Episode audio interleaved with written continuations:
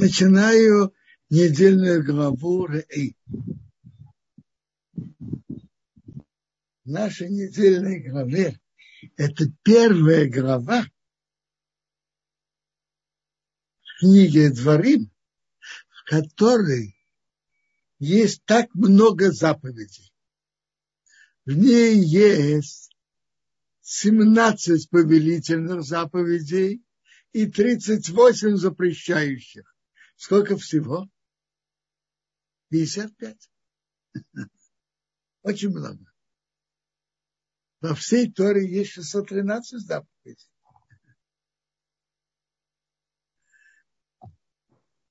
И очень многие заповеди актуальны. Так начинаем недельную главу. Смотри, я передаю, даю перед вами сегодня благословление и проклятие. От чего благословление?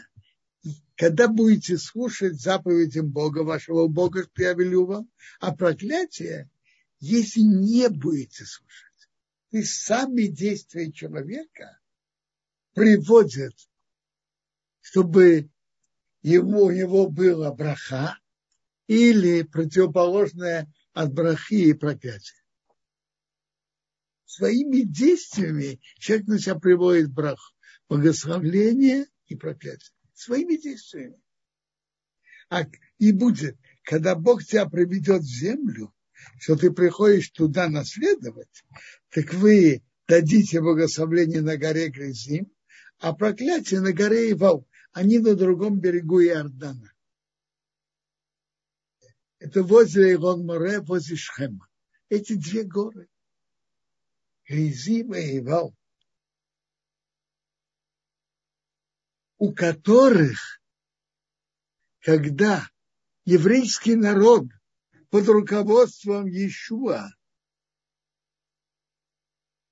э, Иешуа Бинун, ученик Моше, руководитель народа, перевел еврейский народ в Иордан, и было великое событие.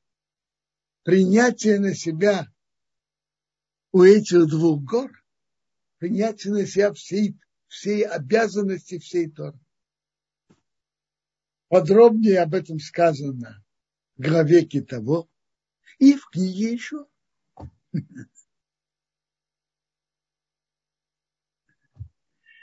Интересно, я много лет назад дважды был у этих гор.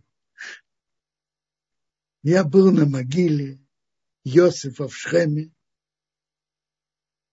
и оттуда видны эти горы. Они довольно близки оттуда. Это, это было еще до начала мирного процесса, что на могилу Иосифа можно было ехать спокойно. Э, бросается в глаза удивительный контраст между этими горами. Гора Грязим вся зеленая, покрытая травой, покрытая деревьями. А гора Ивал, рысая, голая скала.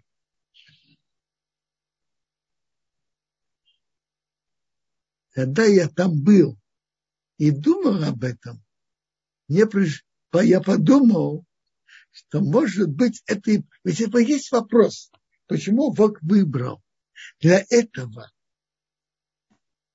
союза между Богом и еврейским народом. Это принятие заново обязательства соблюдать Тору. Почему Бог выбрал эти две горы? Когда я там был, я, мне пришла в голову мысль, что тут бросается в глаза, что гора Грязим полностью зеленая, а гора Ивал рысая.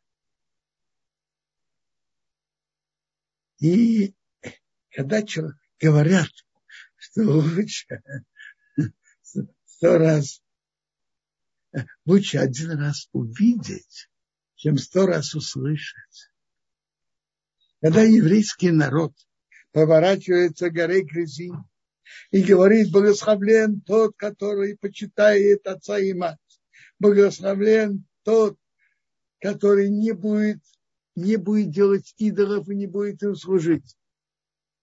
Он видит наглядно, как выглядит богословление, как прекрасная цветущая гора грязи. И тоже самое, когда он говорит, проклят тот, кто будет относиться неуважительно к родителям, проклят тот, который будет делать идолы. И смотр, обращается лицом к горе и вал, и видит перед собой рысую скалу.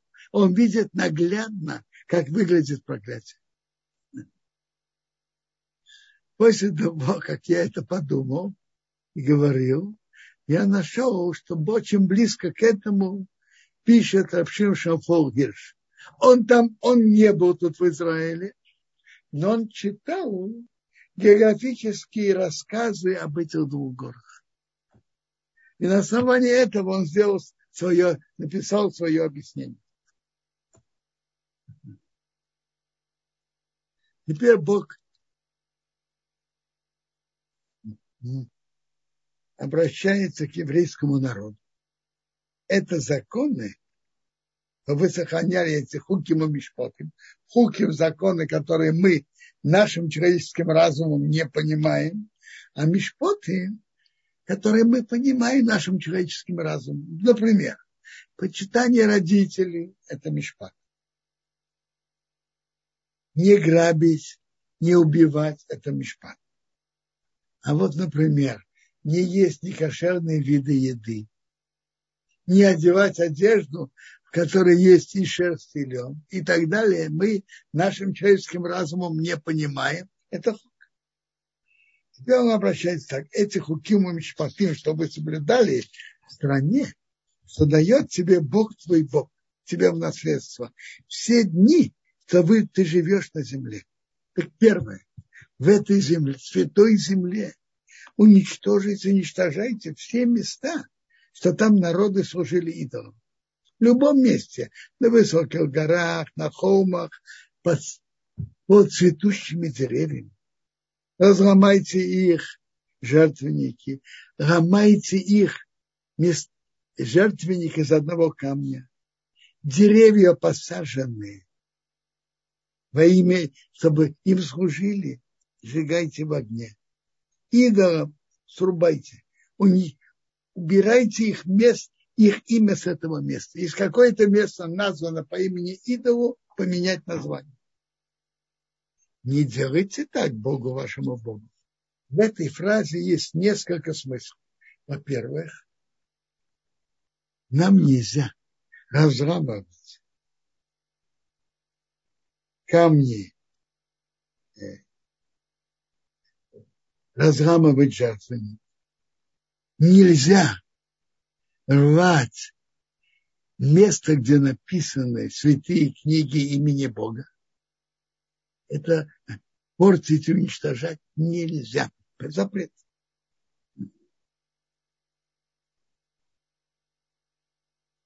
Но тут есть еще указание, чтобы вы не служили Богу во всех местах, только в одном месте, что Бог выберет из всех колен, да, чтобы приходили и приносили ваши жертвы. И будете есть перед Богом и радоваться во всем, что Бог послал вам браху. Теперь, когда вы придете туда, то можно будет приносить жертвы только в одном месте. Пока мешкан стоял в Шило 369 лет, нельзя было приносить жертвы вне его. Когда Шило был разрушен, можно, и мешкан перешел в новый его, можно было приносить жертвы и в других местах. А когда был построен храм через царя Шломо в Иерусалиме, с этого момента это место уже освящено. Ни, ни в каком другом месте нельзя приносить жертву. А это место имеет до сих пор святость. Очень интересно. Тут, тут есть намек в нашей главе. Тут написано, вы не приходили еще не, при, не пришли. Эрамнуха Меранахара. Мнуха – это место покоя, а Нахара – это наследство. И Раша приводит от наших мудрецов, что мнуха, покой, на какое-то продолжительное время это щелек. Там стоял мешкан 369 лет. Он был по форме частично как дом, а частично как храм. И частично как мешкан, как полотна. Был построен дом, а наверху были полотна. Не было ключа. Так говорит Гемара Звахи. Так написано, вы не пришли к покою и к наследству. То есть покой это чего? Там был мешкан 369 лет, продолжительное время. Это время нельзя было приносить в другом месте, и не пришли в наследство. Наследство это уже с этого момента навеки, навеки это место освящено. И, и когда вы придете туда, то нельзя будет приносить жертву в другом месте. Но интересно, что Тора пишет в общей, не указывает точно какое место. Место, которое Бог выберет.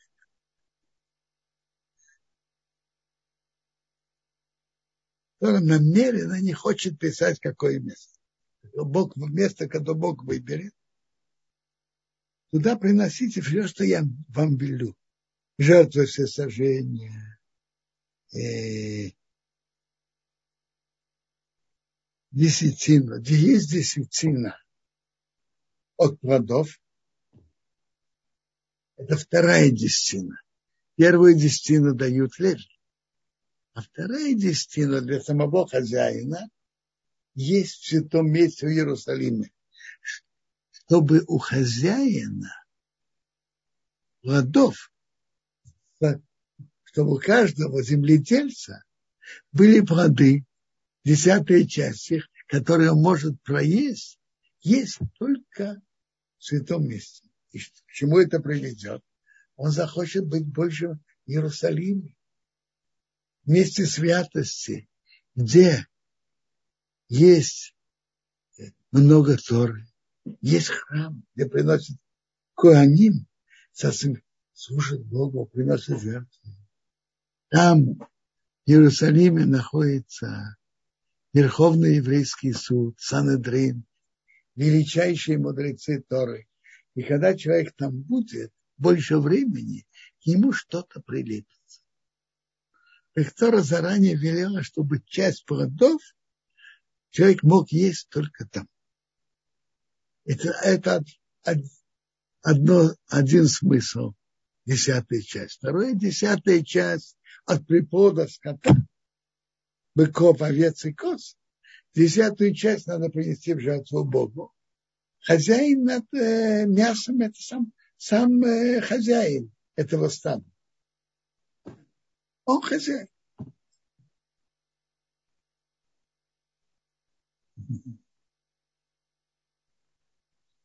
И при приношении бикуры,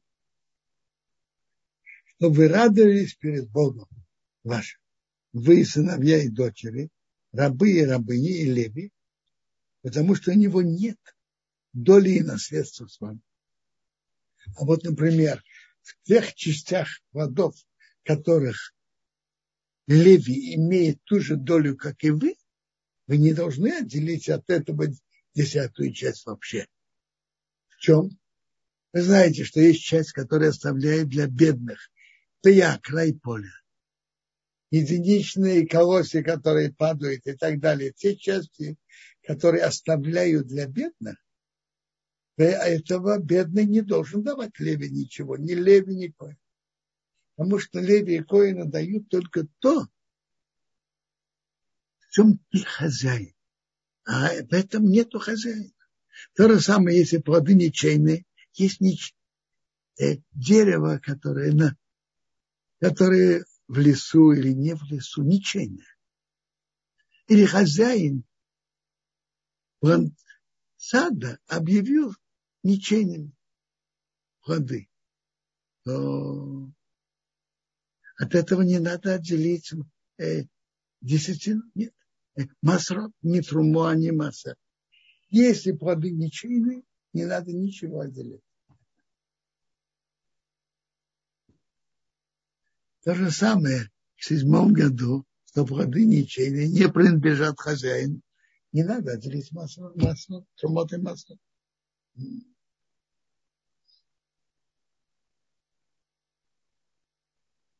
Э, теперь, тут Тора говорит нам, но еще, что если была жертва, и и в ней у нее попал и стал изъян, из-за которой, из-за которой его нельзя принести в жертву, выкупи его, за эти деньги принеси жертву, а его самого можешь есть в обычной форме, это уже не жертва. Есть части, которые надо принести именно в Иерусалим. Это мы уже упоминали. Десятую часть зерна, вина и масла. Первенцы быка, овец и коз. И обеты, которые ты берешь на себя. И бикурим, первинки плодов. Должен есть это перед Богом. В том месте, которое он выбирает. Ты, твой сын и дочка, рабы, рабыня, леви, которые в твоих городах. И будешь радоваться перед Богом. Я уже сказал, что смысл этого, что у человека была часть плодов, которые он может есть только, только в святом месте. Ему захочется быть самому больше там. Э, когда он приезжает три раза в год, ему захочется или приехать раньше, или остаться позже, послать туда своего сына учиться и так далее. Когда Бог расширит твою границу, как он тебе сказал, если у тебя будет просторно, станешь богаче, и ты скажешь, я буду есть мясо, тебе хочется есть мясо, пожалуйста, иди. Когда будет от тебя далеко то место, которое Бог выбрал, ты можешь резать от твоих быков, овец и коз, которые Бог тебе дал, и можешь есть в любом месте. То есть так, в пустыне, так как они были очень близко к Мешкану, то временному храму, который стоял в пустыне. И кто хотел есть мясо, должен был принести это в жертву шламим. Мясо принадлежит самому хозяину, и можно это есть, но он должен был принести жертву. Почему? Он был, все были близки к храму. А когда место храма от себя отдалится, вы будете в земле Израиля. Вы можете приносить жертву, вы можете, прошу прощения, вы можете резать просто обычное мясо и есть. Храм стоит, а ты хочешь есть просто мясо, не жертву, пожалуйста. Потому что место от, а, храма от себя отдалилось. В пустыне, когда они все жили очень близко к временному храму Мешкану, то они могли, если хотели есть мясо, должны были принести это как жертву шламим, которой мясо принадлежит хозяину. Дальше он говорит, который говорит, крепись, не есть кровь. Кровь это, это душа жизни, это не, это не ел. Не ел, чтобы тебе было хорошо и твоим детям после тебя, когда ты будешь делать прямое в глаза Бога.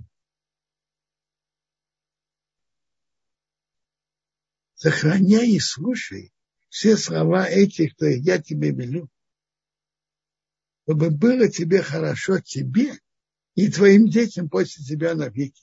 Когда ты будешь делать хорошее и прямое глазах Бога твоего Бога. Чтобы ты делаешь хорошее и прямое в глазах Бога твоего Бога. Что это означает хорошее и прямое? Смотрите, есть заповеди, которые написаны в Торе, как надо себя вести. А есть ситуации, в которых э, э, не написано в Торе. И нет прямых указаний. Что же делать в таких ситуациях? Говорит Рамбан, вести себя прямо, прямым путем относительно другого человека. В отношениях между людьми невозможно указать законы на все ситуации. Но есть большое правило – вести себя хорошо и прямо. Брави относительно от, отнестись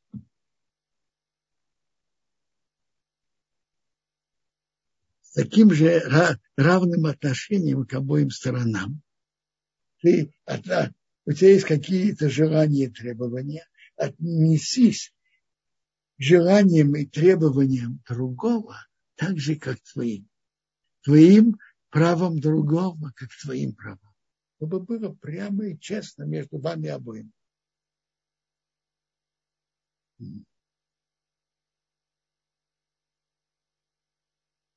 Тора говорит, когда Бог вырежет народы, которые ты приходишь туда наследовать их, ты наследуешь их, поселишься в их стране, остерегайся, как бы ты ни пошел за ними, после того, как их уничтожил от тебя. И чтобы ты не искал их идолов, как они узнать, как они служат их Бога, их идолов, как они служат идолам. Я сделаю так же. Так. Тут две, две, два смысла в этой фразе. Во-первых, служение идола есть общие формы. Не приносить жертвы, не кланяться им. Есть там четыре службы, говорит Гемора. Это относится к любым идолам. И есть второй принцип. У каждого идола. Что значит служить идолу? Что это значит? Значит, во-первых, это есть форма, которая для всех идолов считается служением. Кланяться, принести жертву. Всего четыре вида служения упоминает Талмуд. А кроме этого, у каждого идола есть своя форма, как ему служить. Был такой идол. Вы спрашиваете, как можно идти за ними, если их изгнали? Пока выгоняли их, что-то увидели и кому-то что-то может понравиться. Теперь, э, у каждого идола есть своя форма служения. Если это делать, это считается служением идола. Был такой идол, Маркулис. Форма его служения была бросить на него камень. Кому-то рассказывает, как один проходил, ему сказали, тут идол, бросил на его камень. Потом ему сообщили, это Маркулис. И выяснилось, что он не желая, не, не зная всей формы, как получилось, что он, не желая этого, ему сделал то, что считается служением. Э, это нечаянное нарушение. Но у каждого идола есть своя форма. Так для Маркулиса бросить на него камень считается служением. Был идол Пеор, которым форма его служения была выйти в нем, как в туалете. Так, такая была форма. Так, Талмуд в трактате Санедрин говорит, что тот, кто бросает камень на идол Маркулис или входит в туалет в идол Пеор, это даже он смотрит на это как издевательство над, над идолом, это считается служением. Человек ошибается, это нечаянное служение, но это, но это то, что Тора запретила. Есть другая сторона. Они увидят, как они служат идолам, и они захотят наподобие того, что они и идолопоклонники делают идолом, сделать что-то для служить перед Богом. Он говорит, не учись у них. Не учись у них, как служить Богу. Не учись. Они сделали противные вещи. Не делай так Богу твоему Богу. Потому что все противные вещи перед Богом, что он ненавидел, они сделали своим идолом. Также сыновей и дочерей. они сжигали в огне перед их идолами. Так мы от них не должны учиться. От того, как они служат идолам, служить Богу не учиться. А теперь в Торе, в нашей главе тут есть очень важный общий, об, общая заповедь. Все слово, что я велю вам, его сохраняйте делать. Не прибавляй на него и не, и не уменьшай от него. Это на заповеди Тора нельзя прибавлять и нельзя уменьшать. О чем идет речь? Например, у нас есть, мы одева, вдеваем нити цицит на четырех краях нашей, нашей одежды. Если кто-то вденет пять краев одежды, он прибавляет тому, что Тора говорит. А если он вдевает только на трех, он уменьшает. То же самое в Сукот. Мы берем четыре вида. Этрог, Люлав, Хадас и Араба. Этрог, Мирту, Этрог, э, ветку от пальмы, э, ветку от мир, Адаса Мирты и Арава, ветку от вербы. Так мы должны взять именно эти четыре вида. А если человек возьмет эти четыре вида и прибавит еще какой-то плод дерева или ветку от какого-то дерева, возьмет пять видов, он нарушает, не прибавляет. А если он берет только три вида, он нарушает, не уменьшает.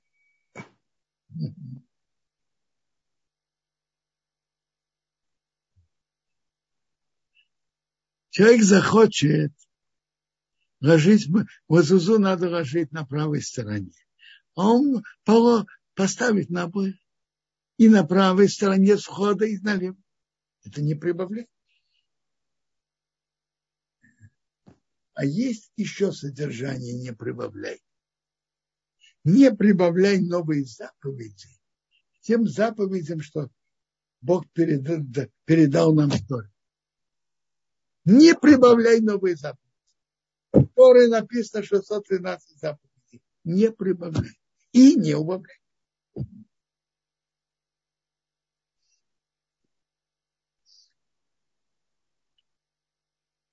Это общая, общая заповедь. Дальше Тора с нами говорит об опасностях, которые могут быть у еврейского народа, опасностях в духовном отношении. Чтобы, не дай Бог, еврейский народ не пошел за идолами. В те годы это была реальная опасность. И это было реальное нарушение. Когда евреи жили в своей стране, и во время первого храма, были во время судей, было время, что евреи шли за Торой, за Богом, а было, что служили идолам.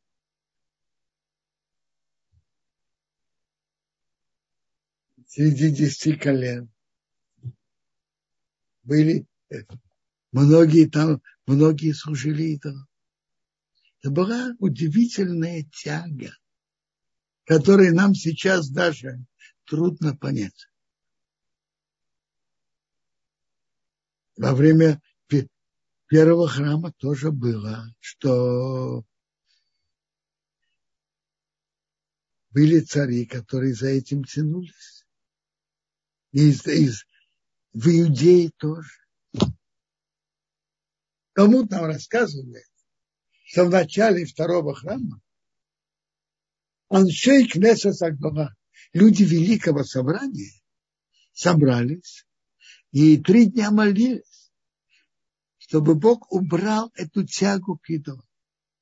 И с небес им ответили. И с тех пор нет уже такой тяги к идолам. Поэтому понять, как понять, как была эта тяга, мы не можем.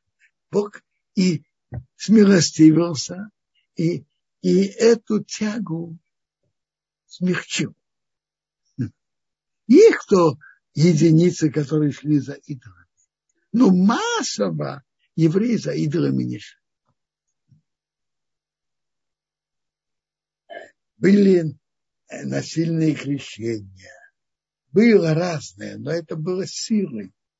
Внутренней тяги свободного человека, части для евреев были независимы, чтобы они внутренне шли за идолами, э, массово это уже не было. Не. Понять, как тогда это было, мы не, мы не можем. Мы можем только понять, что тогда была особая тяга. Теперь, Виктора нам говорит об этих опасностях. И тут есть три маленьких, три небольших отрывка. Как мож, могут люди потянуться за идом? Так есть тут три главы, три отрывка, один за другим. Первое. Если у тебя встанет пророк или кто-то увидит сон, и он даст тебе знамение, чудо, и это знамение пришло. И он говорит, это знамение говорит, чтобы служить идолу. Не слушай, не слушай словам этого пророка или снабдиться. Это Бог вас испытывает. А вы идите за Богом. Известно, времена уже Мессии Шаптайцви были, которые показывали якобы какие-то чудеса были они, не были обманы. Вероятнее всего, это был обман. И может быть, это тоже какой-то обман, не, не знаю. А, но в любом случае идти за идолами не идти, что бы ни было.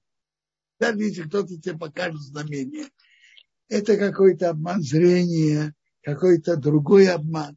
Но за идолами не идите. А что полагается этому пророку, который говорит служить идолам? Или этому сновидцу?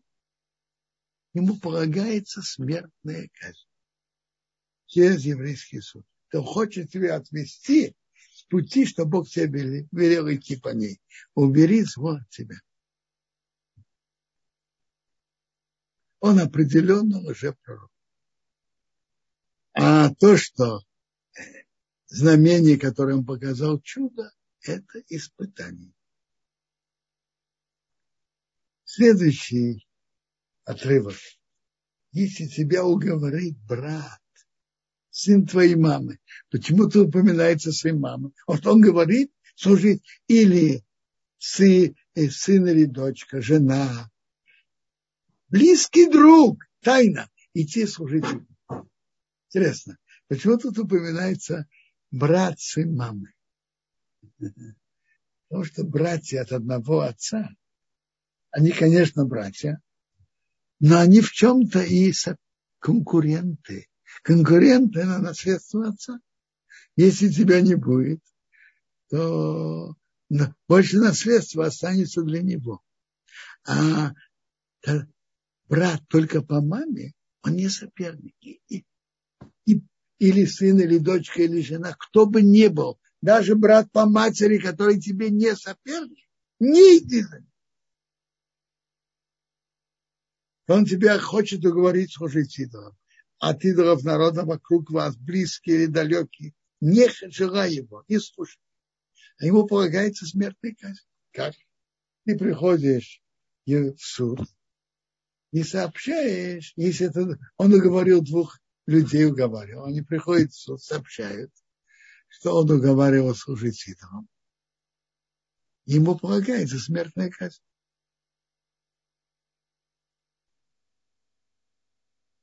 Это второй отрывок. Третий отрывок. Если ты слышал в одном из городов, что Бог твой Бог дает тебе проживать там, это не Иерусалим.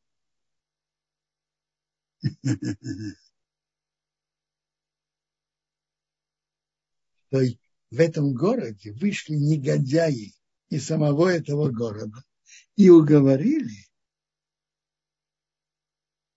жителей города говорит, чтобы они шли и служили И ты выяснил, это действительно так, это противная вещь была сделана, это упоконство, так жителям города полагается э, смертная казнь. Теперь, что значит жители города? Очень просто. Допустим, в городе есть тысячу жителей.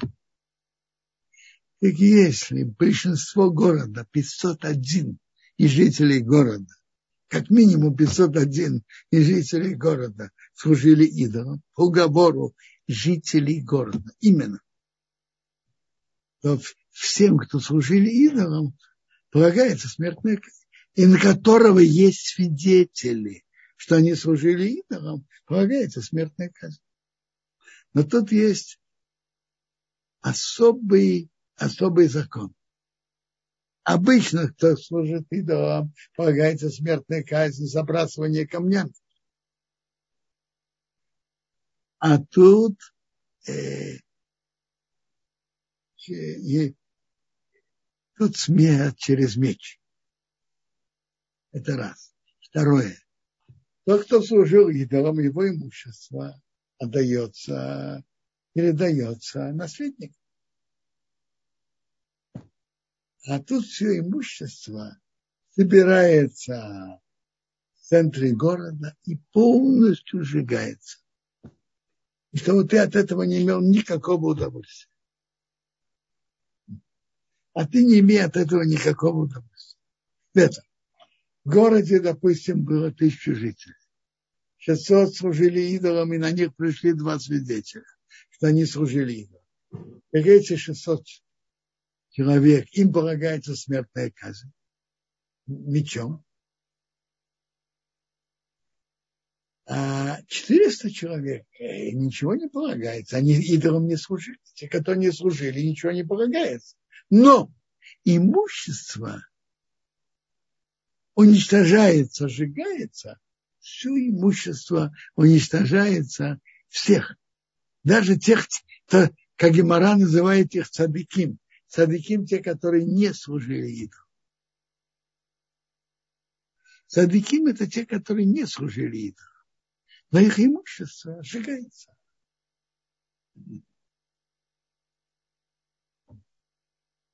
А ты не имеешь права от этого ничего брать.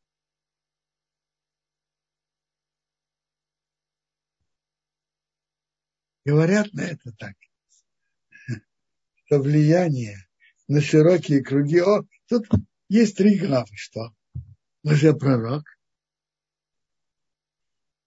близкие родственники или друг уговаривает служить идолам. И третье, большинство города служит идолам, весь город. Говорят на это так, есть три э, три пути, когда люди отходят, от, от, отходят и служат идолам. В наше время нет прямого, есть прямое идолопоклонство, но нам меньше распространено, чем, чем э, в те времена. Тут меня спросили, что такое идолопоклонство в наше время. Что такое идолопоклон? Знаете, что раньше поговорим о, об этом. И тут я вижу еще вопрос. Почему имущество цадыки им сжигают? Вопрос верный. А почему? Скажите, а почему они живут в таком городе, где большинство служит идолам? Из-за чего они там живут? По-видимому, им экономически так удобнее, там приятнее, легче. Так поэт, работа, работа, деньги. Так и из-за этого их имущество сжигается. То, что ты хотел иметь удовольствие через то, что находишься среди преступников, имущество твое пропадет. Если если ты живешь с преступниками вместе ради работы, ради денег, то имущество твое пропадет, будет сожжено.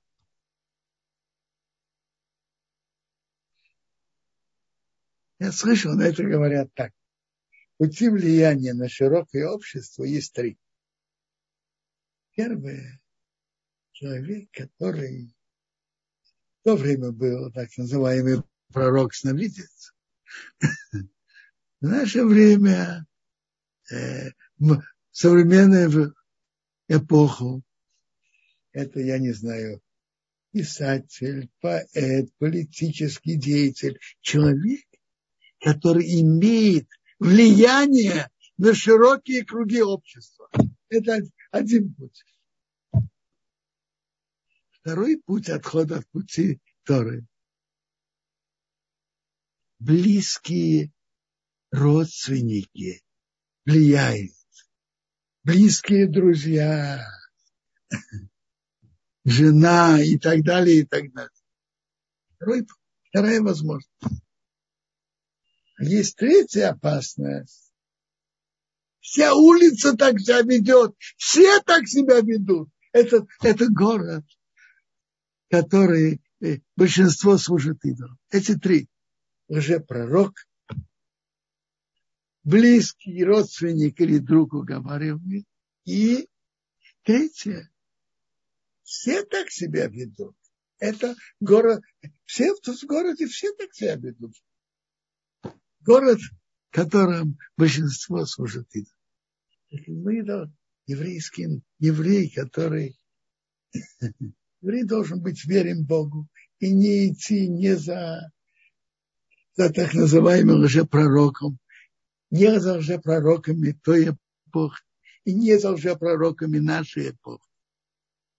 Не идти в, отходить от Торы, от, из-за близких родственников, не за, за близких друзей, держаться твердо пути Торы. И, и не отходить от Торы из того, все так себя ведут. Вся улица такая, весь город такой. Не отходить.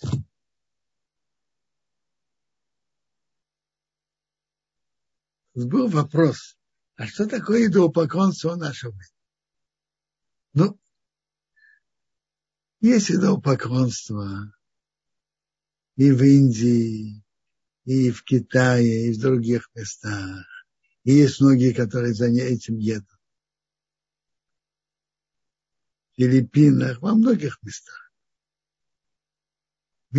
Смотрите, если кто-то идет лечить духовными, какими-то духовными темными силами, это тоже имеет к этому отношение. Если кто-то думает, что кто-то в силах помочь тебе, кроме Бога, давайте определим. Надо знать, что все, что в мире есть, есть один хозяин мира, и больше нет. И если есть еще хозяин в мире, кроме Бога, это идолопоклонство.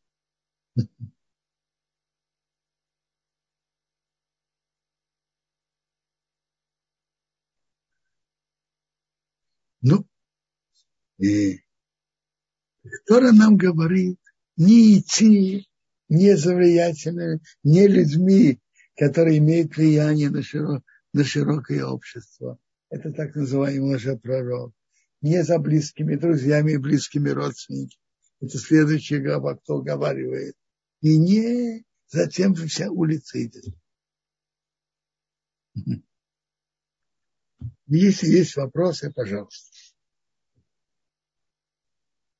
Э, Кодарав, спасибо огромное за урок. Есть э, несколько вопросов у нас здесь в чате. Я сейчас а, одну секунду чуть выше посмотрю. Был такой вопрос в самом начале еще. А, если после тяжелых проступков, спрашивает Авиталь Хая Виолетта, заключался еще один союз с Богом, то когда придет Машиах, будет ли еще один союз Брит?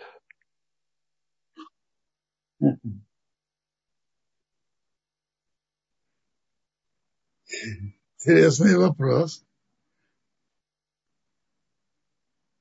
Я не знаю, будет ли заключаться союз.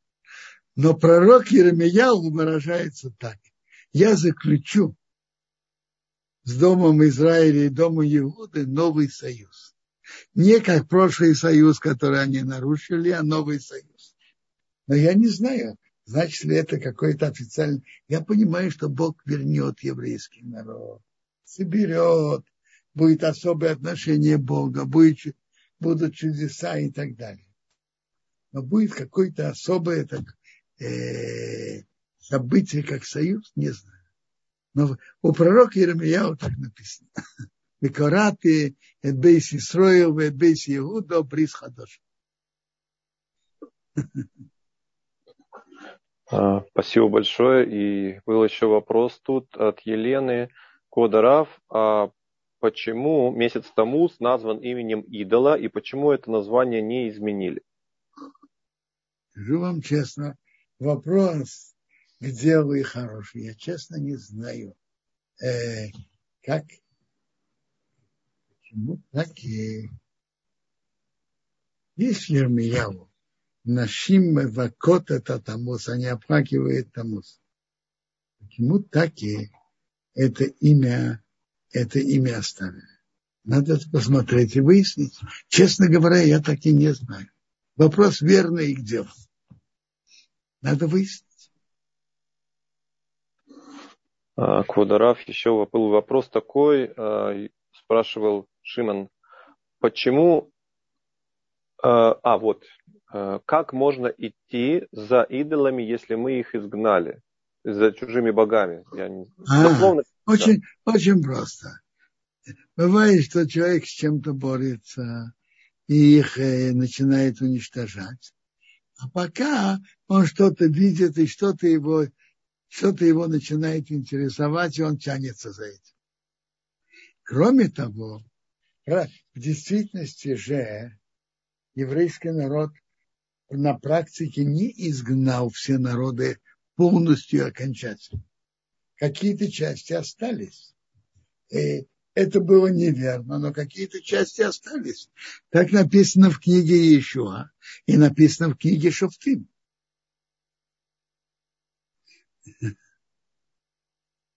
Не понял. Добрый вечер. Завтра поститься перед новым месяцем, но перед шаббатом.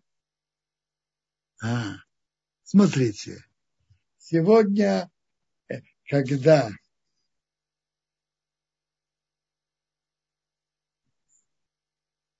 есть люди, я только поясню вопрос, есть люди, которые постятся накануне нового месяца, накануне Рошходыша. Теперь. И есть специальная молитва, Ям-Кипур Катан. Впрочем, я сейчас, прямо сейчас был на этой молитве перед заходом солнца. Участвовал. Теперь. Есть люди, которые говорят эту молитву и, и постятся. А есть, которым трудно поститься, но эту молитву они говорят. Теперь, был вопрос. А теперь-то, то, что более принято, если, так если Рошходыш выпадает на субботу, пятницу не принято устанавливать пост. Так пост, пост и молитва переносятся на четверг. Наверное, были люди, которые сегодня постились. Но обычно то, что принято, э, это молитва, как маленький Йом-Кипур. Йом-Кипур Катан переносится на, на, обычно на четверг. Наверное, есть люди, которые постятся. Я знаю в одном миньяне, которым читают Тору, э, то, что читают посты, э, Минху, а читают Тору, читают Тору, то, что читают посту, Вайхау, это только когда есть 10 человек, которые постятся. Значит, в том миньяне есть 10 человек. И на пятницу обычно, может быть, есть одно мнение, я это, это я не знаю точно, но основное мнение, что те, которые постятся, постятся в четверг. Но в наше время мало кто постится накануне Рошходыша. У нас будет сейчас шаббат, и, Йом Ришон будет, начинается, это будет Рошходыш, и начинается месяц его. Так на ваш вопрос, когда постятся, более принято, те, кто постятся, постятся в четверг. Спасибо большое, Кударав. Есть еще был вопрос, если вот касательно темы, темы идолопоклонства, Наоми Гавриэль спрашивали, имущество всех в городе оскверняется от идолопоклонства? Я не знаю, нельзя от этого иметь удовольствие, надо сжечь. Имущество оскверняется, я не знаю. Объяснения, которые говорят то, что я сказал, что для чего они жили в этом городе, те люди, которые не служили идолам, э, наверное, из-за денежных причин. И заранее уже Тора устанавливает, что день имущества, который там получил, будет сожжено. Когда выяснится, что большинство служили идолам, и большинство жителей города, им полагается смертная казнь, то имущество города будет уничтожено даже тех, кто не служит. Спасибо. Наоми спрашивает, э, продолжает, как сегодня исполняется речение, что если поклоняются из народа Израиля чужим богам, то уничтожу, убей его. Не понял. Ничего. А, как сегодня исполняется речение, да, э, посук, что если поклоняются из народа Израиля чужим богам, то уничтожь, убей его. Где такое речение? Что-то не, может быть, что-то близко к этому? Где? Что? Смотрите, что за служение идолам полагается смертная казнь написано. А вот это выражение что-то мне не, не вспоминается. Может быть, может быть, близко к этому, я не знаю. А, Гавриэль, почему обеты в Торе стоят в одном ряду с десятинами? Десятины – это как постоянные обеты? Послушайте, э, не, тут речь, как, что такое обеты, что такое десятина. Я поясню. И обеты, и десятина надо было принести в храм. Когда храм стоял, то обеты означали, которые в, этой, в этом тексте, обет значит, человек э, принял обет принести такое-то э, такого-то барашка в жертву. Он должен был его принести в храм. И десятины, э, десятина есть два содержания. Если есть десятая часть от зерна, от, от винограда и от оливкового масла, десятая часть от плодов, вторая десятина, это называется Масер Шени, который надо было проесть только в Иерусалиме. Это одно содержание. И вторая десятина – это у кого было стадо овец или коз или коров, у них его есть приплод. В этом году приплод там, 50 э, овец он их вводит в сарай и выводит по одному. И десятое, это должна быть жертвой, его приносили в храм. Это имеется в виду десятина. Десятина от приплода скота, который он осветил как жертву. И обеты, которые он взял животное и сказал, я это приношу, и это животное пусть станет жертвой, или я принимаю на себя принести жертву. В наше время нет храма. Никто таких обетов сейчас не делает и нельзя это делать. А насчет десятины от плодов мы это выкупаем. А плоды сами едим. Выкупаем на монеты, а плоды едим. А десятины от скота, от коров, овец и коз, мудрецы после разрушения храма установили, чтобы не выделять десятину для принесения в храм, потому что храм, храм разрушен, а просто так будет животное, которое имеет святость жертвы, это приводит к нарушениям. Поэтому мудрецы установили, чтобы эти десятины не выделяли. А пока не выделили десятины, нет никакой жертвы.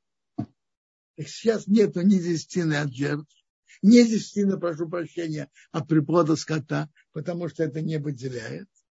И второе, десятины от плодов. У нас сейчас нет храма, и мы не можем это есть в Иерусалиме. Мы выкупаем это на деньги, на монеты. Ясно тому, кто спросил.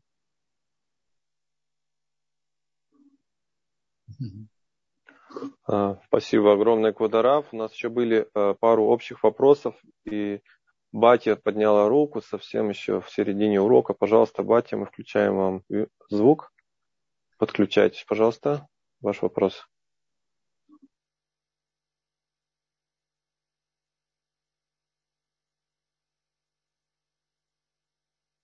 Так, я вижу, пока подключение не произошло, э, тогда мы переходим к общим вопросам. Квадра, с вашего позволения. Пожалуйста.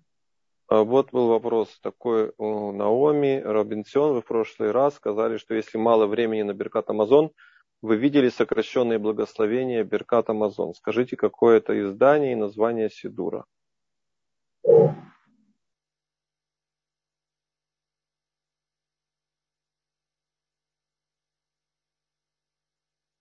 Есть Сидур, Алиот Ильяу. Сейчас я посмотрю, действительно ли тут это есть. Секунду.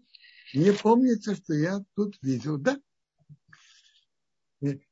Есть Сидур Али, Али, Алиот Ильяу. Очень интересный и точный Сидур. Это я видел его Нусах Ашкнас. И там в том издании, что я держу сейчас в руках, на 122 странице. Но в общем плане это должно быть после, после благословления за. Там есть сокращенный текст. Благословление после пищи. А, спасибо большое, Кударав. А, тут был такой вопрос Э, Елизавета спрашивала.